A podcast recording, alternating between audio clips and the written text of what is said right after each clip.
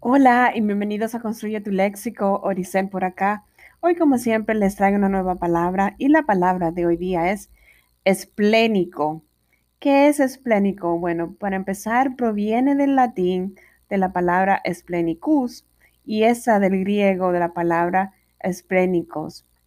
Esta palabra es perteneciente o relativo al vaso.